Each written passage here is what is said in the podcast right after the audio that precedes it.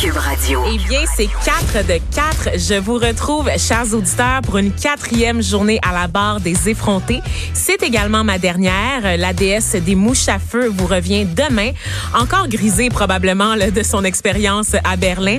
J'espère que vous avez passé un beau moment avec moi jusqu'à présent. Il nous reste encore deux heures à faire avant que je ne tire ma révérence et ces deux heures seront très, très bien garnies.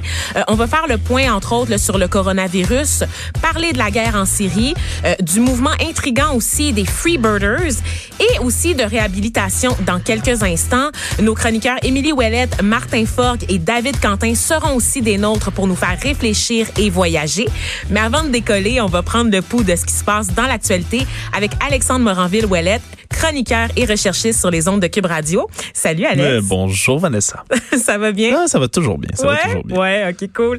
C'est rendu une tradition euh, chez nous. Là, écoute, on commence avec les dernières nouvelles qui concernent le blocus ferroviaire. Depuis que j'ai commencé euh, Ouais, ce ben- remplacement-là, on n'y échappe pas. Hein? L'autre, c'est le sujet inévitable à part le coronavirus un peu partout autour du monde. Mais là, c'est, toujours ce dossier-là qui se poursuit, là, malgré le démantèlement. Le- le- hier, on en parlait là, de la barricade de Mohawk de Tiendinaga, euh, qui était près de Belleville, en Ontario, celle qui était la plus importante au pays. Euh, ça l'a relancé toutes sortes d'autres barricades un peu partout au pays. Là, à Kanawake, au sud de Montréal, il y a des Mohawks qui continuent de bloquer les voies ferrées du Canadien Pacifique, même si euh, ces derniers ont obtenu une injonction pour forcer le démantèlement là, éventuel de la barricade. Ça n'a pas été fait encore, mais l'injonction a été bel et bien émise. La situation est quand même plus calme que lundi. À Sherbrooke, ce matin aussi, une vingtaine de manifestants qui ont manifesté puis ont bloqué un chemin de fer dans le secteur de Lennoxville. Euh, il y a des policiers déployés sur place. Il n'y a pas eu d'intervention.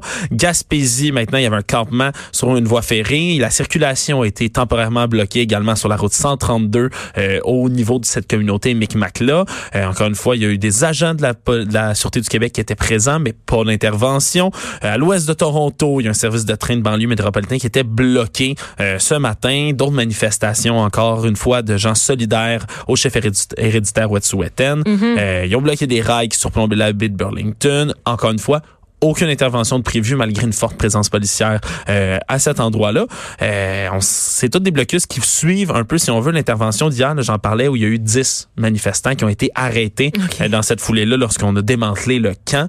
Euh, pour l'instant, on n'en sait pas plus par rapport à ces arrestations-là.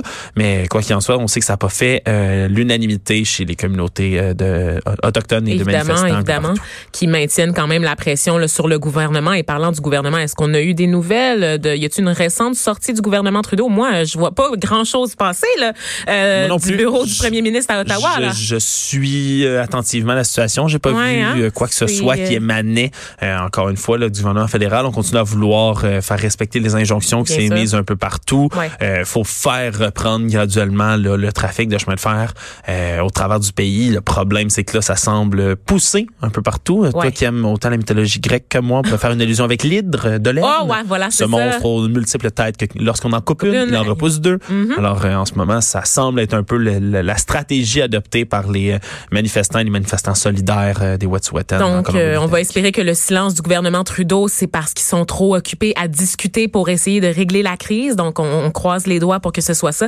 Euh, sinon, il faudra évidemment continuer de surveiller euh, ce qui se passe un peu partout au pays et on va le faire là, sur les ondes de Cube Radio tout au long de la journée. Si c'est pas moi, ça sera avec Mario Dumont tout à l'heure, bien sûr. Un 20e jour de blocus. Un même. 20e jour de blocus, on le rappelle. Euh, on poursuit, Alex. Cette fois, on va parler de, de quoi exactement? Mais c'est les écoles, hein? Les Ah nouvelles oui! écoles qui ont été Ben, annoncées. c'est ça, Ben oui. Écoute. Les jolies écoles, on a vu les, les Ben oui. ébauches, les premiers plans euh, qui ont été annoncés là, par euh, le premier ministre François Legault, le ministre de l'Éducation Jean-François Roberge. Euh, c'est la, la première mouture, si on veut, des nouvelles allures qu'on va avoir euh, les écoles signatures, là, les futures écoles du Québec, Mhm. qui vont être agrandies, il y en a qui vont être rénovées, certaines qui vont être construites. Ça a été annoncé avec des matériaux d'ici, Je trouve D'accord. intéressant, soit le bois et l'aluminium, entre autres, là, qui sont euh, qui vont être mis de l'avant pour des grandes écoles où, dans lesquelles il semble avoir beaucoup euh, de lumière naturelle, Oui. des grandes fenêtres. Tout à l'heure, euh, on riait au bureau, euh, on riait sous cap en parlant de, de, de- du coût de facture, la, la facture plutôt de chauffage, salé, de- probablement. Ben oui, c'est d'air ça. climatisé. Bon, on en a pas. Parce que c'est un des problèmes avec les écoles actuellement, c'est au niveau de l'entretien de ces bâtiments-là, ça coûte excessivement cher. C'est pas parce que c'est tout neuf que dans 10 ans, dans 15 ans, il y aura pas des rénaux importantes à faire. C'est la vie naturelle en fait d'un bâtiment et c'est des frais pour l'État, pour les contribuables. Euh, au niveau de la facture aussi, on sait qu'on a des petits problèmes nous autres au Québec avec les dépassements de coûts. Hein? Ouais. En ben, général, pour livrer un projet, donc d'abord des retards. Oui, voilà, c'est ça. Donc des délais dans la livraison des projets et des dépassements de coûts aussi. Tu, tu me, tu m'as rappelé tout à l'heure, Alexandre, là, euh, le fameux projet des maternelles 4 ans, euh, les estimations et le coût réel, parce qu'évidemment, les maternelles 4 ans, ça va un peu de pair aussi avec ces nouvelles, ces nouvelles écoles-là. Donc, ça fait partie là, de la stratégie de la CAC at large en général aussi pour assurer l'avenir de l'éducation au Québec. Ouais, les, les coûts qui sont beaucoup plus élevés que ce qu'on s'y attendait. Évidemment, c'est pas encore fait euh, tout ça. Puis les estimations peuvent varier d'un endroit à l'autre, mais c'est coutume tout de même que les projets coûtent plus cher que ce que l'on envisageait. Quoi qu'il en soit, c'est quand même un investissement, euh, un énorme investissement, 4 ben milliards de dollars là, qui, qui va être mis de l'avant à la fois. Ça. Ouais, c'est mm-hmm. ça, à la fois pour les amorcer certains projets de rénovation dans plusieurs centaines d'écoles du Québec. Euh, également, là, ça va être 128 projets d'ajout d'espace également dans l'ensemble de la province qui sont mis de l'avant avec ça. Euh, les points euh, principaux qui ont été présentés par euh, le gouvernement aujourd'hui, c'est qu'il va y avoir des aires communes. On parle pour favoriser la, la socialisation, les espaces pédagogiques ben adaptatifs, mm-hmm. etc. tout ça qui s'inscrit bien un peu dans une nouvelle vision de l'enseignement qui est mise de l'avant dans les dernières années. des cours d'école puis des gymnases qui vont être, qui sont censés être modernes pour permettre aux élèves, aux étudiants de se défouler puis de dépenser leur énergie dans la journée. également, bâtiments durables qui vont être 100% entièrement électrique. Hein. On sait qu'il y a encore des établissements vétustes au Québec qui utilisent d'autres systèmes. Euh, entre autres, on parlait, là, des fois, il y avait des fuites de monoxyde de carbone là, dans certaines écoles. Euh, c'est souvent arrivé. Ça sera plus le cas maintenant qu'ils sont entièrement électriques. Et surtout, la présence du bleu fleur d'Élysée, comme c'est si bien mis de l'avant. La couleur du Québec, c'est ça va être la couleur dominante. Ben oui, laisse faire le crucifix en way le bleu fleur d'Élysée. Ben oui, voilà. C'est un beau compromis, ça. Ben exactement. Hein, c'est laïque. Ben oui, c'est vrai. À moins, moins qu'on annonce officiellement que l'Église a adopté le bleu comme sa couleur euh, euh, personnalisée. Effectivement, ça va être euh, donc les écoles restent bleu et aluminium. D'accord. Donc deux symboles forts du Québec. Ça sera à suivre parce qu'évidemment, on va attendre les réactions du milieu de l'éducation qui aura mhm. sûrement des commentaires à faire là, euh, sur ces ébauches. Parce, qu'évidemment, c'est pas parce qu'on a des belles écoles qu'on a nécessairement des ressources à mettre à l'intérieur des belles écoles. Ça prend des gens dans ces écoles et ça, c'est, on sait que c'est plus euh, compliqué. Ben oui, on sait que des annonces du genre, c'est l'occasion de réitérer certaines demandes euh, en ce sens au niveau du financement là, des ressources dans nos écoles. Alex, est-ce qu'on se fait plaisir avec des nouvelles un peu plus, un peu plus nerd? Ouais. Est-ce qu'on va là tout de suite? Ben, est-ce, que, est-ce que le public est prêt? On pourrait peut-être passer tout de suite quand même à une petite nouvelle ah, oui, internationale on va, on, on va faire le tour des actualités ah, très sérieuses et ben, très importantes quand même, effectivement. Ben, personnage d'envergure tout de même qui a marqué l'actualité là, il y a surtout un peu moins de 10 ans. Euh, l'ex-président égyptien là, Hosni Moubarak qui est décédé à 91 ans, ça a été annoncé aujourd'hui. On se rappellera que c'est lui qui a été maître absolu là, de l'Égypte pendant près de trois décennies, qui avait été renversé en 2011 là, après un, soulèvement populaire du fameux printemps arabe.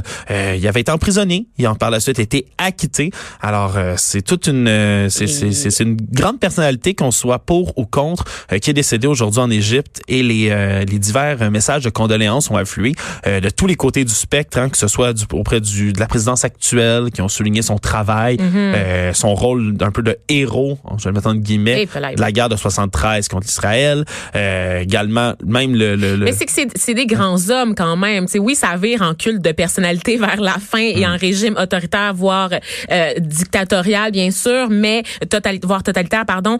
Euh, mais il reste que bon, c'est quelqu'un qui a accompli des grandes choses euh, au cours de sa vie, des grandes choses pour l'Égypte également. Euh, c'est devenu un peu le symbole de cette révolte là, de, du, de l'échec aussi quand même du printemps arabe d'une certaine façon, parce qu'on se rappelle que bon, il a été remplacé pendant un temps, pendant toute la saga des frères musulmans notamment au pouvoir. c'est ça a été rough là par bout en Égypte. Ben oui, puis ça, ça fait déjà le 9 ans, mais pourtant là, les Égyptiens la perception qui se sont fait euh, de ce Moubarak, qui est passé au départ de l'aversion, s'est transformé peu à peu en une espèce d'indifférence mêlée de nostalgie, si on veut, euh, dans certains domaines, parce que ben son règne était quand même perçu comme une période de stabilité de, qui maintenant prospérité. ça, n'est plus. Ben on, oublie souvent, mais euh, c'est quand même une amorce de décollage économique qui a été faite sous son règne euh, au travers de l'Égypte, même si évidemment c'était marqué par les inégalités, le mécontentement social et la surtout la corruption. Évidemment. Effectivement, mais des abus policiers. Hein, Bien sûr, un État policier. On va les nommer. On protège les petits amis de l'État.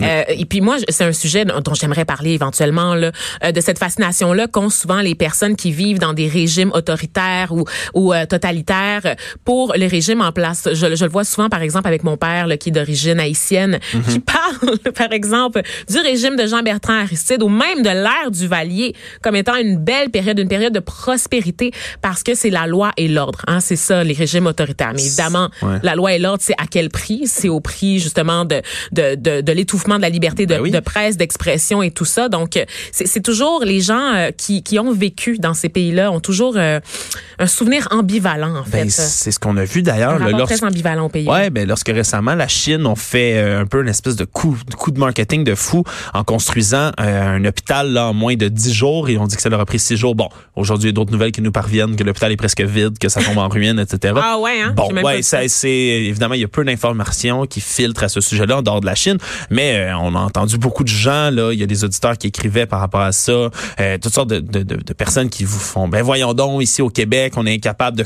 quand même commencer à avoir des plans d'un hôpital en moins de 10 jours. Eux, ça leur prend 6 jours construire un hôpital en entier. Ouais, c'est la force des régimes autoritaires.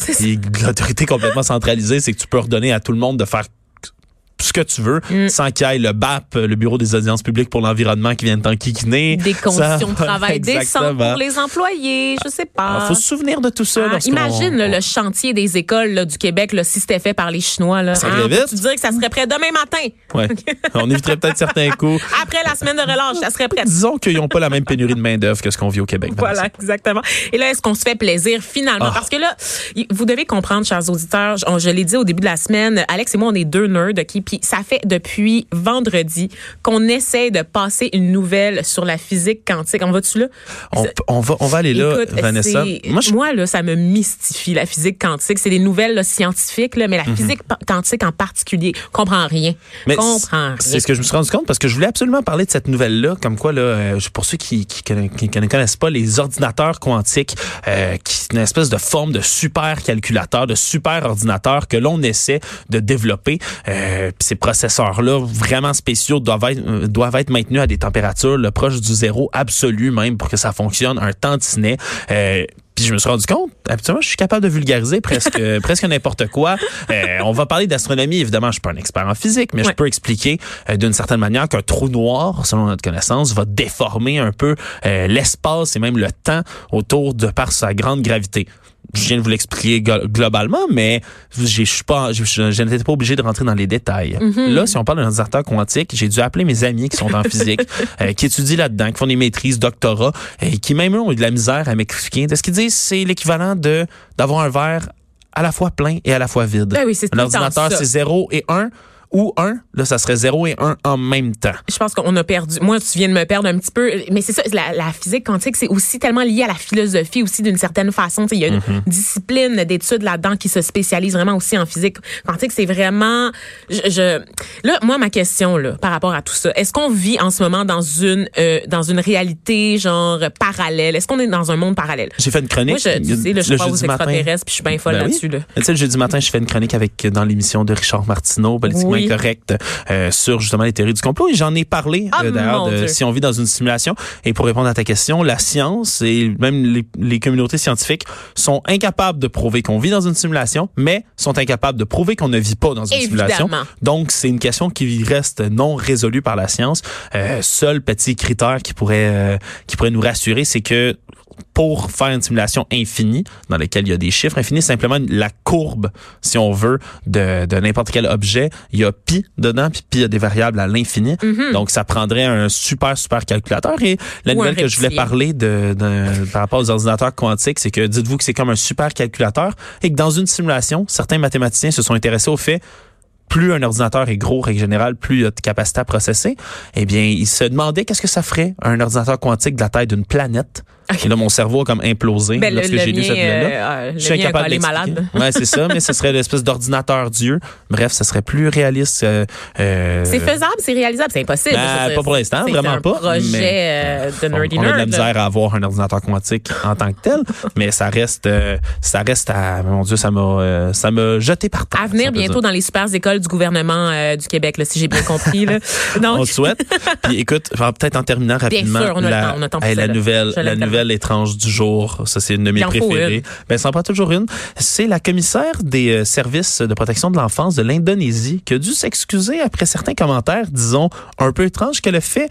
Euh, elle a insinué dans une entrevue avec tribunenews.com que les femmes devraient faire une attention, très attention. Attention, en allant se, se baigner dans des piscines publiques parce qu'elles pourraient, attention, tomber enceinte.